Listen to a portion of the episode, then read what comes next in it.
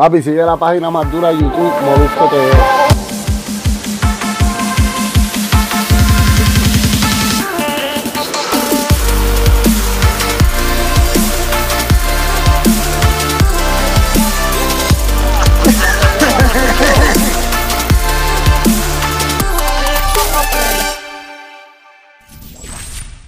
Mire mi rostro.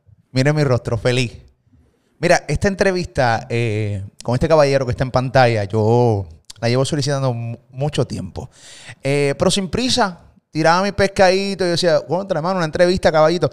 Ah, ya, eh, ya me invito, ya me invito. Y un día, random, le tiro por DM, Ricky, hermano, quisiera hablar contigo ahora que estamos en esto de la pandemia. Ah, cuenta con eso. Y entonces, cuenta con eso es que ya lo tengo en pantalla en mi canal de YouTube. Molusco TV, a la bestia, al caballo. ¿Qué pasa, Él es Ricky Martin. Buenas tardes, buenas noches, buenos días. Buenas noches, buenos días. Bueno, estamos dándole la vuelta al mundo, no importa ya la hora. Es con esta pandemia nadie sabe qué día es, nadie sabe qué hora es. Estamos Nadie ya- sabe nada, nadie sabe nada. nadie nadie sabe. nada. ¿Cómo tú estás, mano? ¿Cómo estás?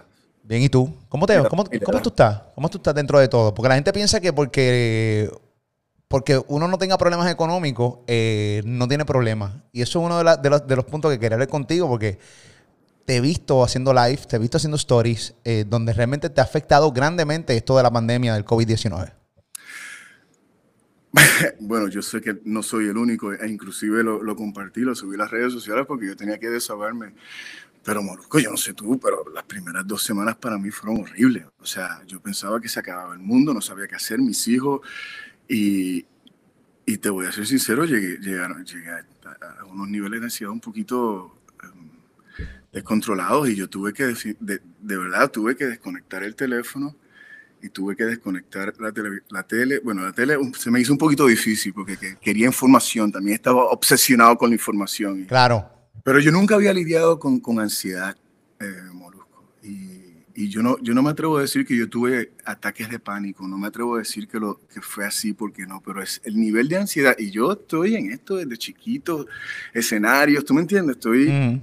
eh, mi vida ha sido bastante ajetreada y, y esto no había control, no había control y, y entonces añádele el tener la cara de póker para que mis nenes no se preocupen, ¿tú me entiendes? Poker face. Yo tengo que ser el, pero yo tenía la información que tenía, más la que no teníamos, entonces se hizo... eh, nada, la cosa fue que tuve que parar y, y- y lo compartí. Yo sé que se habla de, la- de las víctimas de- del coronavirus y es sumamente triste lo que ha pasado. Pero también hay una situación que es la salud mental. Y la salud mental es algo que se tiene que traer a la mesa. Tenemos que hablar de, de este tema porque, porque hay mucha gente muy... La incertidumbre, frustrado, per- se pierde el trabajo, la economía, no importa. No importa cuál sea tu profesión, no importa tu es- tu estatus. Yo creo que todos estamos sufriendo, todos estamos pasando por la crisis. Eh, que las cosas vendrán, serán iguales. Yo no sé si serán iguales. Yo creo que yo voy a tomarme un, tiemp- un tiempito donde voy a estar, como decía mi abuelita, lávese las manos cada, cada dos horas. Como. Paranoico, paranoico. No, no, Bueno, la mano, yo- no, yo- no. Hand sanitizer aquí todo el mundo. Espérate, ¿qué es esto? Sí, sí. Y yo creo que la mascarita la voy a tener siempre conmigo. ¿Tú me entiendes? Yo creo que son cosas. Sí, pero con que- estilo, que porque tú eres Ricky Martin, no vas a tener una mascarilla de, esas de, de un peso, o sea, de un dólar. No, tú eres Ricky, tú una mascarilla de fashion, tú sabes, dura. ¿Entiendes? Brava. Inventamos algo, inventamos algo. Pero, bueno, que de todo esto salen cosas buenas, Moluco. Tienen que salir cosas buenas, que tienen que salir cosas buenas. Pero dentro de esta frustra- de frustración, incertidumbre, tristeza, porque yo estaba triste, porque es como un duelo, porque yo pensaba que lo que, lo que fue ya nunca iba a ser. Y, y- y- y que, va, y que, viene, que viene para nosotros, no sabía. Entonces, pues me tiraste a hacer música, me tiraste a hacer música y, y logramos cosas bien, bien locas en el sentido de que yo, pues, mi- el, ingeniero con quien yo trabajo vive en Nueva York, el productor con quien estaba trabajando vive en Miami, yo estoy aquí en Los Ángeles. Trabajé con colegas que están en Londres y hemos podido lograr, inclusive, mi, mi ingeniero creó una situación donde yo podía tener perfecta comunicación con él y, eh, a, cualquier parte del mundo. Lo que quiero decir es que el coronavirus nos ha acercado al, futuro. Hemos logrado cosas bien interesantes con esto de la música. Eh, la tecnología, quiero decir, hemos logrado cosas que no habíamos podido hacer antes. Así que hay que ver el lado positivo a todo y, y que sea lo que Dios quiera. Bueno, Yo- tam- también ha, ha permitido que también se ahorre dinero con esta viajadera de Londres a, a- a Los Ángeles. Así que la realidad del caso es que los ajustes, me imagino que, no, no, no, no, tú quédate en Los Ángeles, ahí en Londres, yo me conecto. Pero, tú lo lograste. Molusco, yo filmé mi video de tiburones con Farruko. Yo lo Él vi. Él en Puerto Rico, yo aquí. Lo vi. Con mi, i- con mi iPhone. Y, y es, es- es una nueva realidad que a mí, que, que yo, yo estoy feliz porque lo estoy haciendo todo desde casa. Lo dirigiste tú. Esto fue un concepto tuyo, el, el, el, el video de, de- de tiburones. No, mira, nosotros siempre trabajamos con Carlitos López. Ah, esa es otra, que Carlitos estaba en Miami. Ok, dirigiendo desde Entonces, allá. Dirigiendo desde Miami, entonces aquí tenía yo dentro de mi cuarentena, que es bastante hermética, porque estoy con mi mamá, obviamente están con mis hijos, estoy con mis hijos, hemos sido bastante herméticos, pero, pero logré liberarme un poquito y manteniendo la distancia necesaria para que vi- viniese un compañero de trabajo a ayudarme con los ángulos y todo, pero, de to- pero lo, que, lo que quiero decir es que, es, que lo tenemos todo aquí. ¿Qué es, lo que, ¿Qué es lo que en realidad hace falta? Sí, sí, sí, sí. sí. Estamos ahora pensando todo esto y ha sido bien interesante. Yo no, de cierta manera nos hemos tenido que reinventar todo. Todo yo creo que obviamente siempre hay que sacarle lo positivo a todo. Eh, reinventarse ha sido yo creo que la pieza clave. Yo creo que para cada una de las personas, siempre le aconsejo eso siempre a las personas, que busquen lo positivo eh, dentro de lo negativo. Yo creo que, que ahora mismo, pues en el caso tuyo, estás haciendo música desde tu casa y no tienes a ninguna persona, ni, o sea, ninguna, porque tú no eres ingeniero, tú no sabes bregar con consolas o posiblemente puedes tener conocimiento, pero tú no sabes dici- decir, mira, mano, súbeme esta voz, vamos a... Eso está, está- tiene un ruidito por aquí ni nada por el estilo. No, y mientras tú estás grabando la voz y correr a la consola, pues yo podía ver mi, la consola de mi ingeniero en Nueva York frente a mí y Wow. podíamos ese, ese es- de verdad que es bien interesante, man. súper, súper cool. musicalmente hablando, eh, vas a sacar un disco. eh, ¿Has eh, escuchado algo? No, bueno, vas a sacar un disco. Sé que vas a sacar un disco. Yo soy fanático. Quiero un dichoso disco ya. ¿Qué pasa? Mano, pues te, va- te voy a decir que, que he podido trabajar con gente súper, súper interesante y, y a todos los admiro. Más allá de los productores, eh, es la primera vez que voy a poder presentar una colaboración. Ya he podido estar en el escenario con él, pero no eh, en un estudio, por ejemplo, con Sting. Y, y- wow, y- espérate. ¿Qué, qué hace Sting aquí? tenemos un dueto. Tenemos un dueto. ¡Wow! Entonces, el poder trabajar, por ejemplo, con Sting, eh, eh, con Diego El Cigala, que, que- que, eh, su arte dentro del género del flamenco es- es maravilloso y poder estar con él y, y- aprender, porque yo lo que quiero es aprender, hermano. Al fin y al cabo, tengo muchos años en esto, pero cuando te, te juntas con estas personas que tienen más años que tú en los escenarios y, y su, su gusto en la música es tan exquisito, tú tienes que absorberlo, brother. Y estoy trabajando con Pedro Capó. Durísimo, Pedro es el que, bueno, Pedro trabajó contigo en la mordidita, una mordidita, Eh, en La Mordidita y- una mordidita.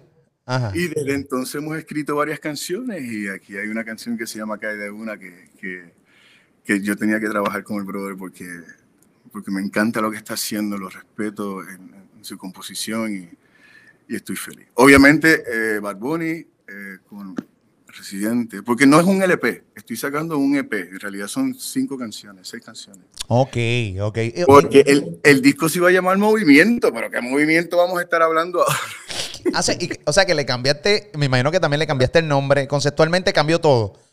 Bueno, lo que pasa es que la gira se llama Movimiento y pues la idea era que el disco también se llamaba Movimiento, pero Para las personas del mundo que están viendo, eh, yo tuve la oportunidad de ver su concierto de movimiento en Puerto Rico. Así que nada, no quiero que me envíen ni nada, que, pero nada, para que sepan nada más.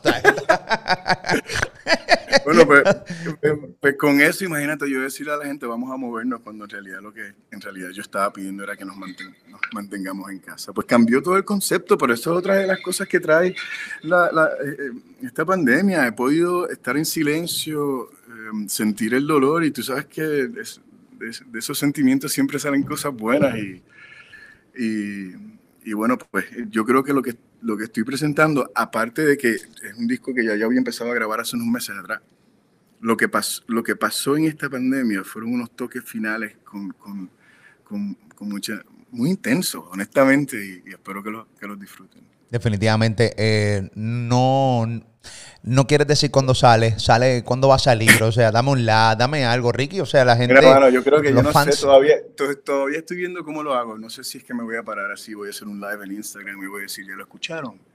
Están todas las Ok. redes. No sé, algo, algo ya veré, ya veré, pero voy a, voy a estar posteando en las redes así un poquito de lo que son los títulos de las canciones, lo que son, y ahí va, ahí va, tirando así como indirecta, ahí vamos. Eso, eso está bien de moda, tirar cosas random. Mira, tiró una canción. Benito los, los otros días lo hizo, o sea. Claro, y, claro. y al- y al final del día yo creo que se beneficia a la gente. La gente le hace falta distraerse. Cada Bueno, vez que ¿tú sabes sale. lo que me ha pasado? Tengo, tengo, por estas seis canciones, ten- ten- cinco canciones, tengo dos versiones totalmente diferentes de cada una. Eso es un fenómeno que a mí en realidad nunca me había pasado. Yo puedo lanzar un disco hoy y mañana otro con las mismas canciones y eh, serían discos totalmente diferentes. Ahora, claro, Wow. siempre está la, la, la, la- cómo, cómo lo percibe un productor eh, y, y- y yo, yo, por mí yo dejo que vuelen. Y obviamente eh, ahí, ahí está mi punto de vista, está mi sentimiento, está mi pasión, pero yo, no, yo, no, yo no limito a nadie en el proceso creativo, mano. Hay que, hay que arriesgarse. Yo creo que van a sentir un poquito de eso.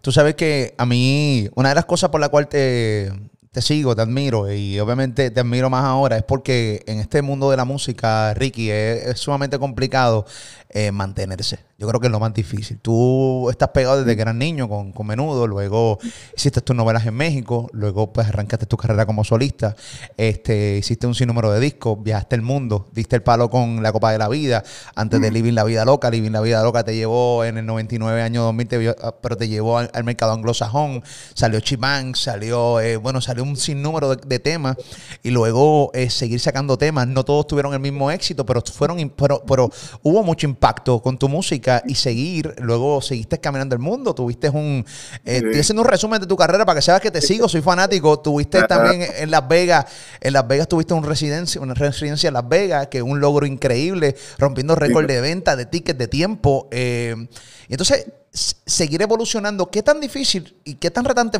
ha sido para ti, este, Ricky, eh, mantenerte vigente? Porque no nos hacemos jóvenes, nos hacemos viejos todos los días. ¿Cómo tú te mantienes vigente? Que un chamaco de la edad de mi hijo o de la edad de mi hija diga, ah, ese es Ricky Martin. Eso es un gran logro. Porque artistas de tu generación, mis hijos no los conocen. Pero sí te conocen a ti. Ah, ese es Ricky, claro, Ricky Martin. Entonces, eso, eso- eso es bien complicado. ¿Qué tan retante ha sido eso para ti? Mira, yo, yo, yo, te- yo comparto contigo lo que, lo que a mí me ha funcionado. Y, y yo mm, insisto, por, eh, por más que yo tenga tantos años en, en esta carrera, yo entro a un estudio y, y yo hago mil preguntas y yo mm, lo único que sé es que no sé nada. Lo que quiero decir con esto es que eh, eh, no importa de dónde vengas culturalmente hablando cuáles sean tus gustos musicales, yo siempre tengo hambre de saber por qué te gusta esta música, de dónde nace esta música y, lo hago con diferentes colegas de, todas partes del mundo y, y, yo les enseño por mis experiencias, pero ellos tienen un rollo instintivo que es muy especial y me gusta verlo, lo veo con, con una nueva generación de músicos, lo veo con mis hijos y estoy absorbiendo todo lo que, la información que está ahí y, y me gusta cambiar. Soy medio camaleón, me gusta arriesgarme, me gusta salirme de mi zona de confort eh, y, y tener hambre, tener hambre de que siga, de que siga entrando información, ¿sabes? Sí, duro. A ver qué pasa. Eh, una de las canciones que sacaste recientemente, tuve la oportunidad de entrevistar a Sebastián Yatra acá en mi canal de Eh, YouTube. Eh, durísimo, durísimo. eh, y la canción que sacaste con Yatra ah, me encantó porque eh, fuiste, fuiste arriesgado. Aunque una, él me contó la historia, que es una canción de él y que te invitó y que él decía que sin ti esta canción no la quería sacar. Sí. Y sí, esa canción realmente se parecía mucho a ti, a lo que tú haces. Sí. Y, y fuiste arriesgado porque, porque mantiene el, el- el- el- sazón urbano, pero trae la esencia de Ricky Martin con Sebastián Yatra. Entonces, Eh. eh, eh, es- esa canción está bien cabrona de cool. O sea, me, no. me encanta. Y yo decía, diablo, esta canción está bien brava. No, a mí lo que me parece mierda, yo lo digo, pero dura, dura, dura. Y, Gracias, y no- gracias, me encantó gracias. escuchar a Ricky Martin de hace varios años atrás. Y sin perder la esencia. Tú sabes que es que, mira, mano, yo, cuando, ¿qué pasa en los conciertos? Cuando viene ese momentito de, de medley, de baladas, que nos llevan a, lo- a- a esos recuerdos, este, pues yo soy un romántico empedernido y lo que pasó con esta canción fue que Yatra me, me escribe, me- pero me escribe en una fecha donde nació mi hija. Entonces yo estuve como dos semanas obviamente desconectado y de momento escucho su mensaje, escucho la canción y lo llamo. Y le digo, eh, ¿qué, es lo que, ¿qué es lo que tú quieres con esta canción? La canción está buena.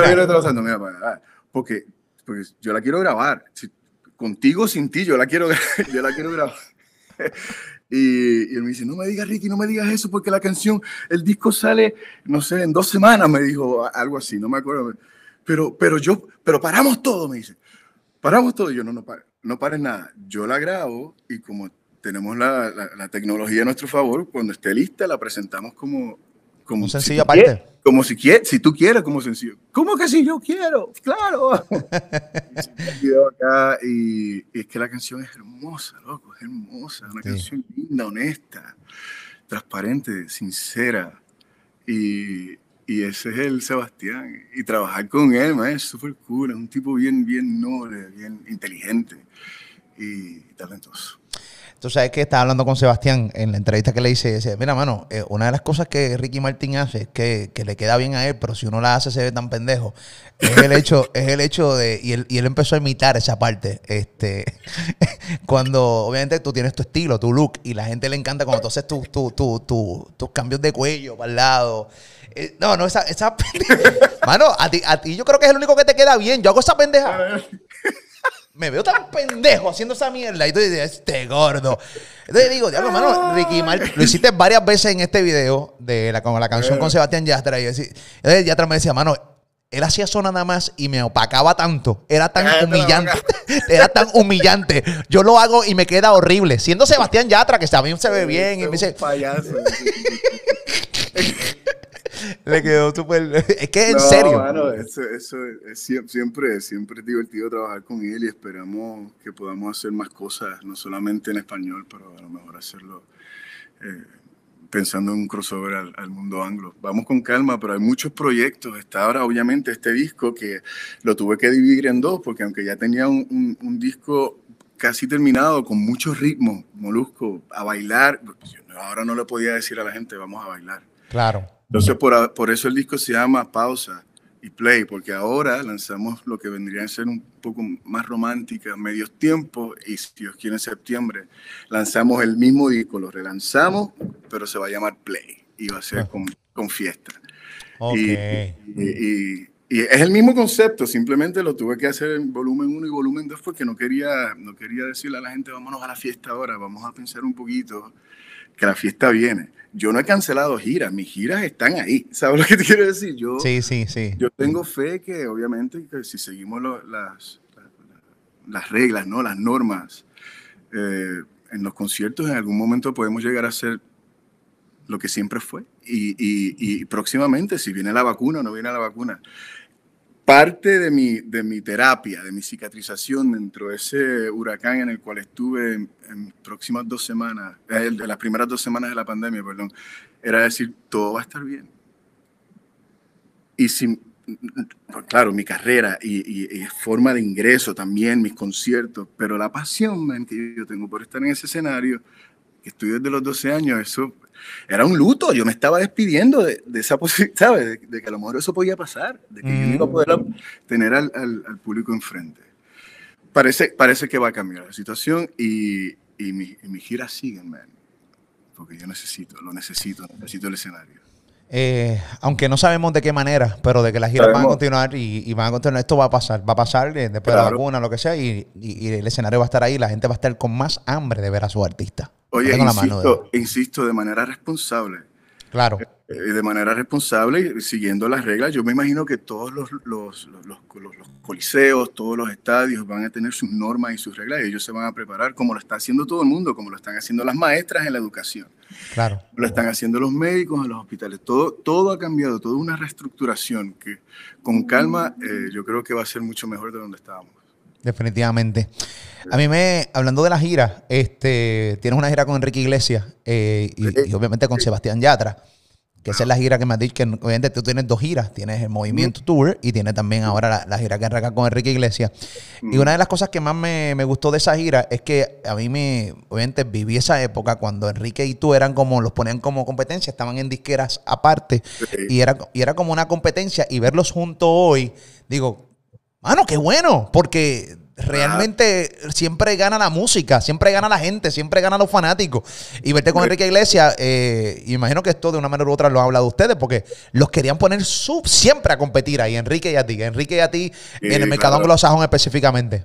Mientras tanto, él y yo nos reíamos. Pero sí, definitivamente eso, era una realidad. Y, y cuando sale esta idea, bueno, vamos a pasarla bien. Yo le dije, yo nunca he hecho giras con nadie. Yo siempre he podido hacer mis giras solos, pero contigo creo que va a ser, puede ser divertido. Y, es una gira bastante intensa aquí en Estados Unidos y Canadá por ahora. A ver qué pasa. Como tú dices, mi, mi gira de movimiento sigue. Si Dios quiere, podremos ir a Europa.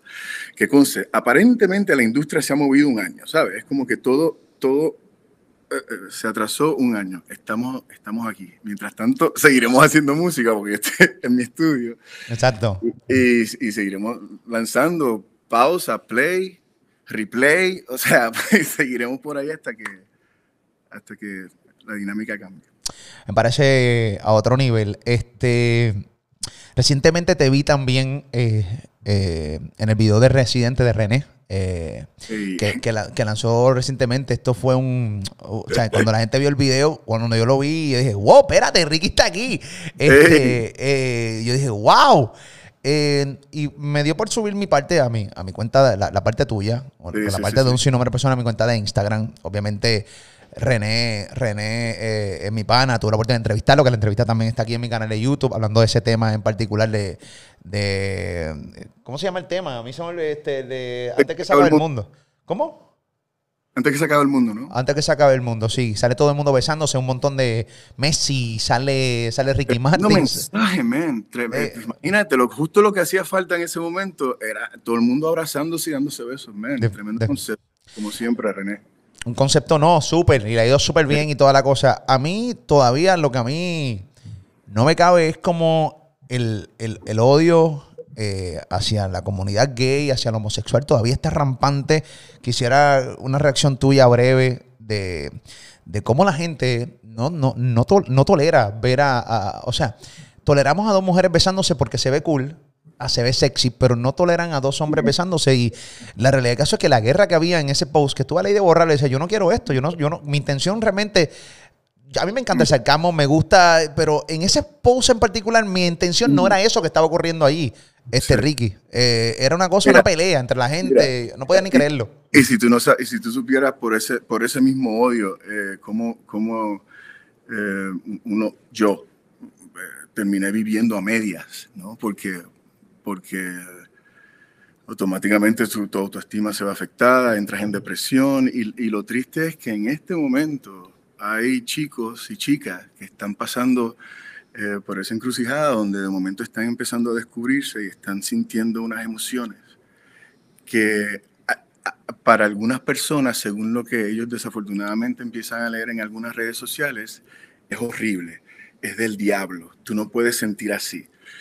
Óyeme, pues, tú, piensas en lo peor, ¿sabes? Uno que es adulto, que todavía está lidiando con, el, con, con muchas cosas, lee, lee, lee 100 mensajes bonitos y uno de odio y te quedas con el de odio. No sé por qué tenemos eso los humanos. Imagínate para un adolescente que está lidiando con esa situación.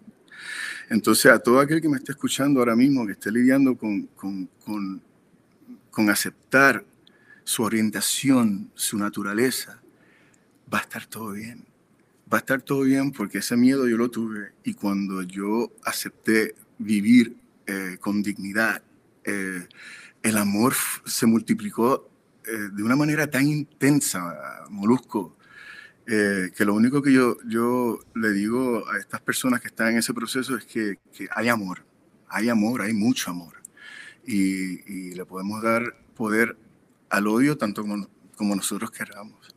Pero tenemos unos grandes líderes de, de, mi comunidad que están día a día trabajando por nosotros, trabajando por nuestros derechos, defendiendo nuestros derechos, porque no nos quiten nuestros derechos. Entonces, a ellos son los que, los que, los que yo agradezco porque ellos abrieron el camino para que para, para no sentirme derrotado en muchos aspectos y, y vamos para adelante. Tú sabes ¿Viste? que hablé sí. mucho de amor, no hablé nada más. Yo hablé de amor. sí, no, pero, pero tú también fuiste pieza clave. Yo creo que tú lo sabes. Eh, tú eres una persona sumamente influyente, no en Puerto Rico nada más, sino a través del mundo. Fuiste pieza clave para el verano del 19, pero ha sido pieza clave para, para muchas luchas que no necesariamente han sido las luchas de Puerto Rico, sino luchas a nivel de, del mundo. Eh, te hemos visto en reuniones que has estado, eh, eh, te has reunido con presidentes, la realidad -huh. que, que influye bastante, ¿no? Y cuando tú decidiste ya decirle al mundo, soy homosexual, ayudaste a mucha gente también a poder vivir su vida sin, mm. sin, ningún tipo de miedo, sin ningún tipo de, de, de temores, decirle a la gente, mira, y, y, y, tú lo viste, tú lo viste. Antes, sí, sí, sí. cuando tú, cuando tú lo dijiste, yo, yo vi mucha gente, ay, lo puedo hacer. Si Ricky lo hizo. Influiste no, mucho. Mano. Bueno, yo no sé si tú, yo escribí un libro y, y, y, este libro obviamente sabes típico que te vas por diferentes ciudades, lo presentas a la prensa, firma de autógrafos, etcétera. La cantidad de hombres y mujeres que venían a mí me decían, Ricky, aunque este libro no solamente es de eso, yo, un libro de memorias, hay un capítulo que habla de, cómo yo llegué al punto de aceptación, pero venían a mí y me decían, Ricky, gracias, man, gracias a este libro yo entiendo mejor a, mi tía entiendo mejor a mi padre, conozco, entiendo, eh, ahora entiendo el proceso por el cual papi tuvo que pasar para aceptarse. Muchos casos así. Y, y yo lo hice con una necesidad de simplemente desahogarme. No sabía, no sabía, de verdad, yo muy ingenuo, no sabía el impacto que, que, que lo, se logró con este libro. Eh, y, y, bueno, mucha gente me ha dicho, Ricky, honestamente, este libro me salvó la vida, ¿sabes? y eso me llena el pecho. Y seguimos para adelante, y seguimos para adelante hablando de, de, los derechos humanos, de que nosotros necesitamos para estar felices. No, definitivamente. Aquí en Puerto Rico eh, estuviste bastante también presente eh, con lo del nuevo Código eh, Civil y la realidad caso es que lo dejaste claro. ¿Algún mensaje que tengas con, con, con esta situación del Código Civil acá en Puerto Rico?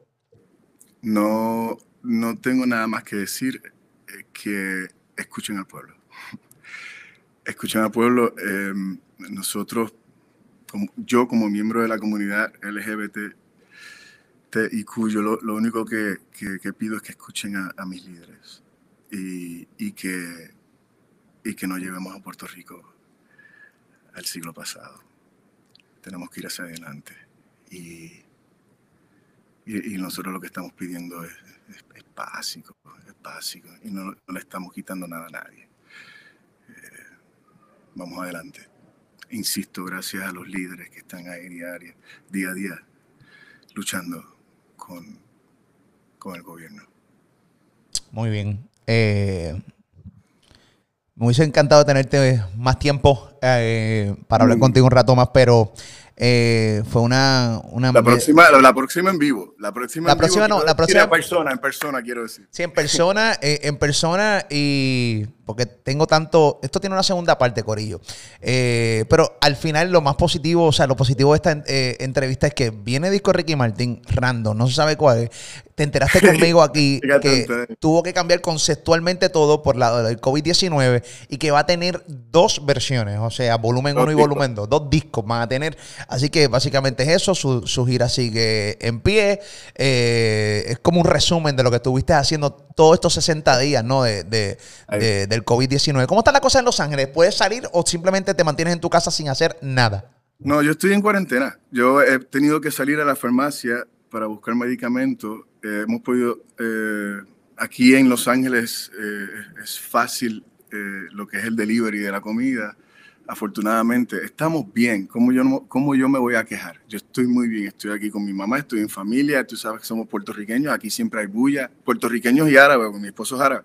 Siempre hay bulla. Entonces aquí estamos, estamos bien. No nos podemos quedar. Loco por estar en Puerto Rico porque estoy loco por darle un abrazo a, mi padre. Eh, eh, mis hijos le hace falta, mucha falta al abuelo también. Y. y, si, y, si, empiezo a postear desde Puerto Rico, desinfecté el avión, llegué, llegué limpiecito, me hago la prueba antes de llegar a Puerto Rico y antes de salir, pero, pero me hace mucha falta, papi. Sí, y mucha gente... Eh, ¿Te hubiese gustado pasar este, esto en Puerto Rico mejor que en Los Ángeles? ¿Te cogió en Los Ángeles simplemente se te hace más fácil por, por, por, el, por, el, trabajo? No, lo que pasa es que yo estaba, me estaba montando en un avión, Molusco, yo estaba sentado en un avión despegando porque tenía un concierto en, en, en México y yo estaba dejando a mi familia, mi mamá estaba aquí porque no me gusta dejar los nenes solos. Obviamente tengo un equipo que me, me ayuda muchísimo con mis hijos, pero si no está la mamá no es lo mismo. Si no está mi mamá, no es lo mismo, ¿sabes? Claro. Entonces, nada, en el avión le dije al capitán, capitán, deténgase un momento para, antes del, del despegue, porque un segundo, y le digo a mi manager, esto está mal. Yo me estoy montando en un avión cuando la única información que tenemos de este virus